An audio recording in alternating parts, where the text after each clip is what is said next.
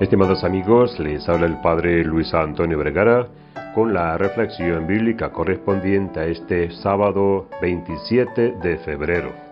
El Evangelio está tomado de San Mateo capítulo 5, 43 al 48. En la cuaresma se nos recuerda frecuentemente que debemos hacer oración, penitencia y limosna, además de cumplir unas normas concretas. Pero ¿qué tipo de normas? O mejor, ¿qué sentido tienen esas normas? El libro del Deuteronomio repetidamente recuerda al pueblo elegido cuál es el verdadero sentido de las leyes y decretos. El Señor no decía que cumplamos la letra de la ley, sino que la asumamos en nuestro corazón y nuestra alma. Es decir, la ley de Dios no está para que produzca un cambio en el exterior, en el hacer, está para cambiar nuestro corazón, nuestra forma de vivir. ¿Qué hemos de hacer para conocer la ley de Dios? Escuchar a Dios. ¿Dónde? En la lectura asidua de la Sagrada Escritura en los sacramentos y sobre todo en la Eucaristía, en el mundo, la Iglesia y en nosotros mismos. Si estamos abiertos a Dios, podemos escucharlo y consecuentemente podemos cumplir su ley, su palabra, provocando una sinergia vivencial incalculable caminando en su voluntad. Nos quedaría otra pregunta. ¿Cuándo? Hoy. Este hoy es ya, es mañana, es pasado.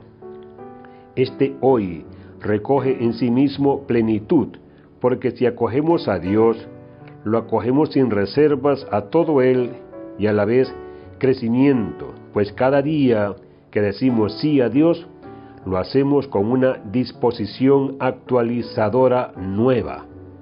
Este hoy recoge en sí mismo la plenitud porque si acogemos a Dios, lo acogemos sin reservas a todo Él y a la vez crecimiento, pues cada día que decimos sí a Dios, lo hacemos con una disposición actualizadora, nueva.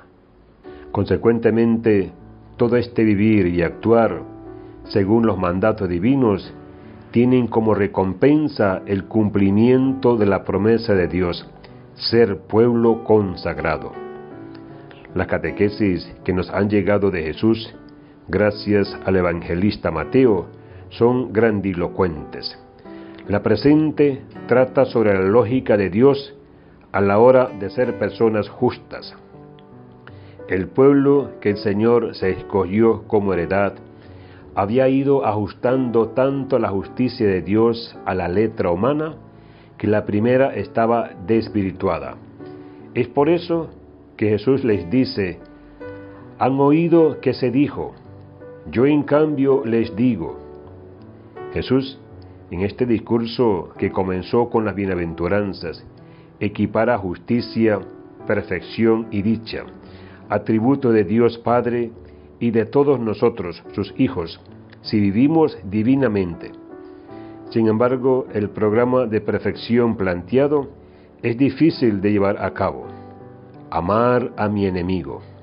Eso es posible para Dios que es capaz de hacer salir el sol para malos y buenos y mandar la lluvia a justos e injustos. Si nos sujetamos a ese argumento, estamos agarrándonos a una falacia y nos hacemos daño a nosotros mismos.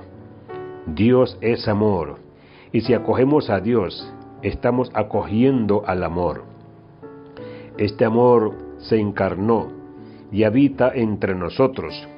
Es Cristo.